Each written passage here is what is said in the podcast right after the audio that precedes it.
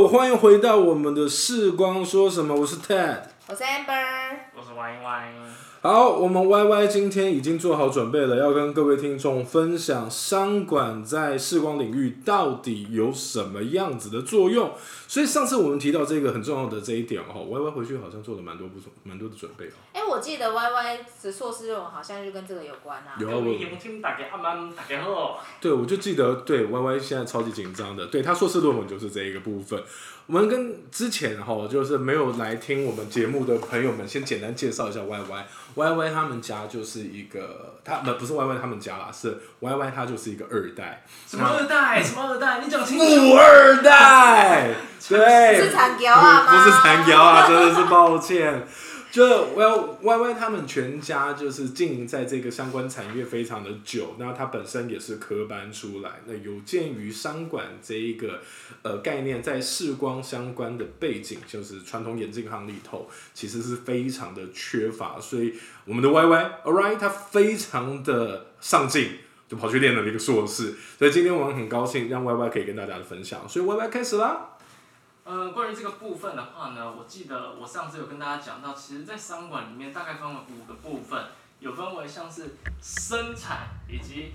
呃人资，还有行销跟研发以及财务这五个部分。那事实上，其实我觉得呢，这五个五个地方，呃，这五部分跟视光最有相关的，其实坦白说，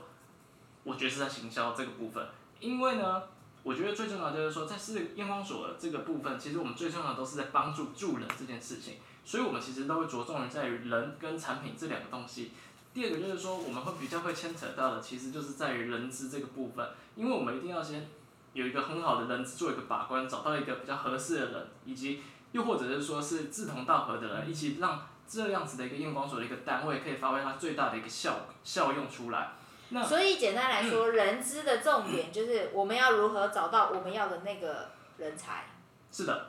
那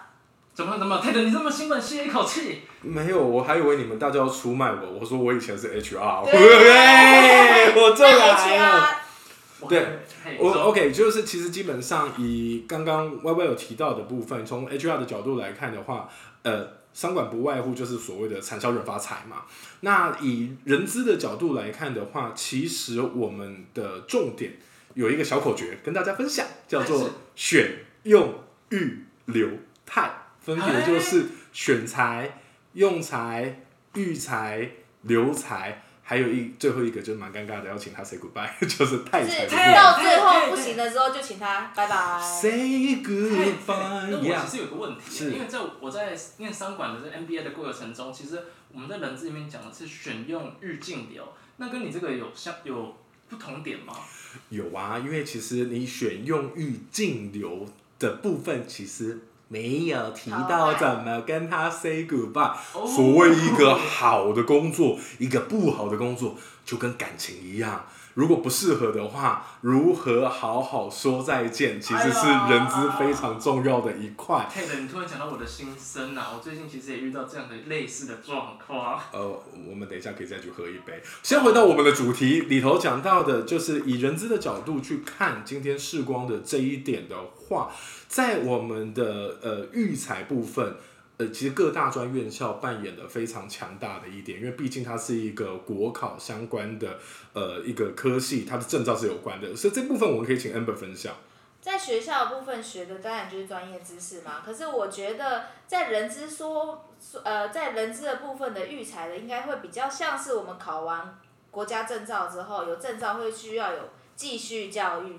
积分的点数，大概是像这个意思吧。对，其实 Amber 说到的重点就是我们说的选材，其实一开始我们要的当然就是最基础的，就是你要有那张证照，你没有那张证照，你没办法进来。那再来就是用材，就是把正确的人放在正确的位置。我们把重点拉快一点，回到育才的部分。各个不同的相关体系，它本身自己有自己内部晋升的方式，它要怎么样让一个培养好的验光师啊可以很妥帖的去跟他的企业文化做结合。那涉及到各个文化、企业文化不同，在这个地方先跟大家先 hold 一下，因为不同的部分。但是 Amber 刚提到一个非常重要的重点，就是说育才验光师本身需要扮演一个非常重要的角色，也就是提升自我的专业技术。这个部分我们就会透过无论是各地方工会啦，或者是今天我们的验光师有全联会啦，或者是其他相关的学会，他们会办非常多的进修课程。请大家，这个地方是我个人的意见啦，请大家不要把它想象成就是一个呃混积分，然后拿到六年凑到一百二十点，然后想办法再换一张证照的这一种很痛苦的这种事情。那有的时候我们真的去上课，我们可以提升自己的一些专业技术能力。哎，讲哎，说到这个，我想到一件事情，我上次听到某地方工会好像是北部的，我不晓得大家有没有听到这个八卦，就是他们现在打算要把呃。这个继续教育课程开成 workshop，就是走比较专业的实际操作。哎，有听过这个吗？有啊，我觉得也就是因为其实我们证照过了之后，已经过了那么多的时间，大家都已经有想要做更多的提升。而且其实我们是光学为主嘛，所以其实很多的镜片都会一直有所不一样的改变，一直会有提升啊。所以我觉得有 workshop 很好啊，我也会很想要知道说，哦，这个东西到底我要怎么对消费者最好最好的用途吧。对，所以刚提到这件事情，我们可以理解到，在验光师的专业上面，我们不管是在呃呃工作啦，或是专业技术上面，呃，我们大家都想办法在提升。回到刚刚一开始跟 Y Y 提到的，以商管的角度的话，我们要怎么样在网上做一些精进的部分？哎，对的，我跟你讲，这个东西超有感的，因为其实我我其实做的研究其实就跟这个有类似相关。那因为我当时的一个想法就是说，因为像是这样的一个验光所的一个环境。它其实就是一个创新服务的一个概念。那对于这样创新服务概念，其实我们最重要就是对于我们就是要对给谁？对给我们的消费者，对于人嘛。为什么验光所是创新？对啊，都是的。啊？眼镜行就是眼镜行，不是吗？不不不不不不不，其实呢，在验光所呢，最重要就是说呢，有一个验光师、验光人员的一个元素纳入在这个里面。那其实，在这样的一个环境下呢，最重要的不同点就是说，他们可以提供更专业的一些资讯，让大家能够了解，甚至就是说，提供一些更好的一些呃转资源啊，像是一些转介服务啊，或者是说，可以帮助消费者解决更多的问题，以及可以呃分析更多的一些资讯，让大家了解有一些可以解决的一些方针，就很像是医生一样，医生他其实也是要先了解你的一个实际上的一个概况之后呢。给你实际上的状况对症下药的概念，那，哎，怎么了？怎么了？哎，不，你有什么话说？所以意思就是说，其实从眼镜行转变成验光所了之后，我们的从业人员变得很多很长无所适从嘛，因为其实身份改变了，所有的形态也会跟着改变，是这样意思。其实我觉得，以我在做这个研究的过程中，我的理解，我觉得是这样子。但虽然我不知道实际上业界的状况是不是真的跟我想的一模一样了，那其实我在这这个研究的过程中。因为其实不管是什么样的一个服务业，最重要的就是说，我们要对于我们一个消费者有一个更好的一个感受、一个体验。所以我在其实这样的一个研究中，其实呃也了解到说，其实对于消费者来讲，他们其实是很重视在这样的一个体验式的环境下，有一个体验的一个新的一个体验的价值。什么东西叫做新的体验价值？新的体验价值，还有下来这样 Ted，你怎么突然嗨起来？是用心爱心。是用心的 love 的新的吗？没错，我跟你讲，最重要的就是为什么当时会想到这个 idea，就是因为我当时看到一个感动服，还是一个什么服务感动的一个一篇文章。那其实里面呢，它就是要让我们所以要哭，需要让消费者从那里离开的时候要哭出来，需要眼泪，要感性。用感性的角度，怎怎么听起来？所以打两拳就可以流眼泪。有点有点怪怪的。当然也不是啦，其实我觉得最重要就是说，让他有一种身临其境的感觉啦。哦，所以你要不要先告诉大家一下你的研究的题目到底是什么啊？哦，我是跟行销有关吗？嗯。还是是一个创新的？应该是说，我这个比较偏向于一个市场调查，想要了解一下对于现在的消费者，对于这样的一个。验光所的一个环境，他们的一个想法是什么？所以我们先来了解一下，你调查完之后，现在消费者对于验光所的想法是什么？坦白说，其实，在有一些店家，其实对于他们来说，他们觉得是没什么差别的。但有一些店家呢，他们是觉得说，其实他们给予更多不同的一个服务在里面，甚至说他们可以。更了解自己的眼睛的一个状况。哦，也就是说呢，以前的验光眼镜行到现在的验光所做这个转变的时候，消费者去的时候会有什么样不一样的感受的意思吗？因为我们是从原本是从商的状态到现在还加入一些医疗专业的东西进来，所以消费者进去的时候会有一些不一样的感受度，是在做这个探讨吗？没错没错，其实像以前呢、大家一定是进到眼镜店的时候，大家只会看到琳琅满目的一个眼镜。但是现在变成是验光所之后，其实有一些店家，你进去到里面，你是看到很多很多高阶的仪器，可以让大家觉得说，在视觉上的感官上就有很大的一个不同点了。你们认同吗？因为你的意思是说，消费者他们看到新的仪器之后，他们就会觉得感觉不错吗？不是，他们会觉得说，哎、我进来的不是眼镜店吗？怎么突然之间是这么多仪器，那种不一样的感觉？所以就很像是进到眼科的感觉吗？呃，我觉得这个好像有点像，但是又不太像。那差异在哪里呀、你是说验光所吗？嗯哦，验光所跟眼镜行差异，是因为我们把验光这个东西另外区分出来，到了一个新一一个的感受。因为其实，在法案在规在列的时候呢，我们其实是有说，我们在验光的过程的时候是要另外关到一个小房间，哎，这样好可怕，但很像是眼科的诊间一样，其实就会变成是另外区分出来，专业的时候做专业的事情，你在买眼镜、买镜框、找选眼镜的时候是另外一件事情，是这样子的差异吗？没错，其实他们现在的话就是说要让这两件事情把它分开，就所谓术业有专攻，其实他们还是要在自己的一个环境下，同时也不会被被另外一边的人打扰到啦。哦，那所以你到底在这个体验的部分的结果，你这个研究的结果，最后我们得到了什么样的结果？嗯，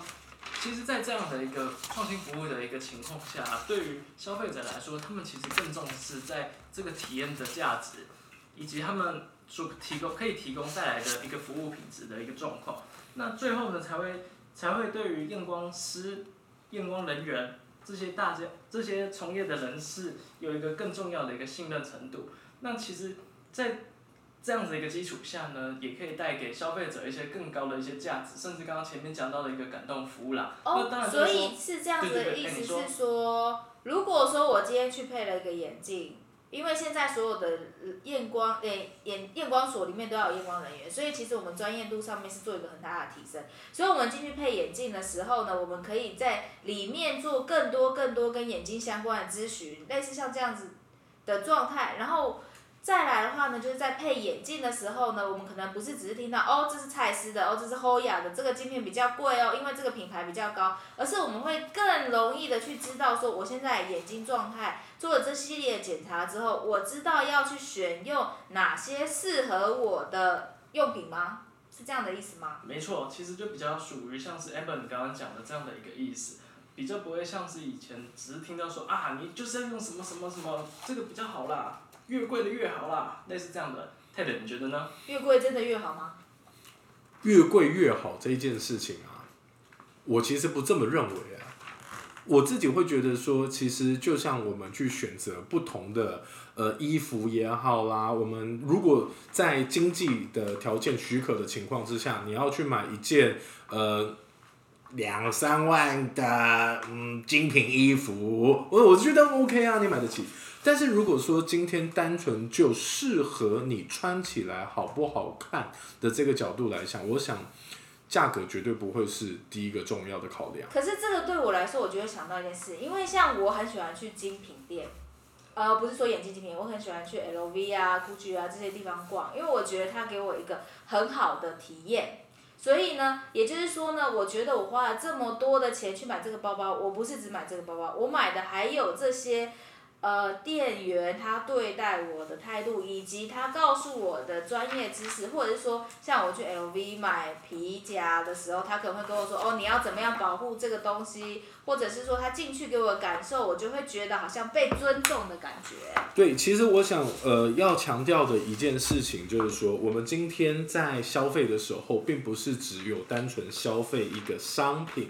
我们今天在消费的时候，其实有的时候我们会需要的是它的附加价值，以及就是它后续的像是呃维修啦，或者是保养啦。所以我在想到这个点上来说的话，回到刚刚 Y Y 跟我们分享，就是所谓的创新价值，是否就是我们将传统的一个买卖的一个行为，提升到一个顾客管理跟顾客的感受以及后续的关怀呢？没错，Ted 其实就像你讲的这样，其实我觉得你也很适合跟着我一起去念学长。所以其实也就是说呢，我们在进入验光所之后，这些新的，也就是说我们做了一些改善，让消费者或我们的顾客有更好的体验。哎，好像你专业名词叫做体验价值吗？就是有更好的体验的价值了之后，消费者对我们的信赖度以及认同度、接受度。信任感就会有更好的提升，所以这就是你你做这个研究的主要的一个结果。也就是说呢，如果说你今天想要做到一个很好的验光所的话，你必须要让消费者对我们的想法有更高级的提升，就是让我们觉得好像每一个消费者进来都很像进入到 LV 一样。对，所以其实从今天的分享里头，我想可以跟大家呃做一个简单的分享啦。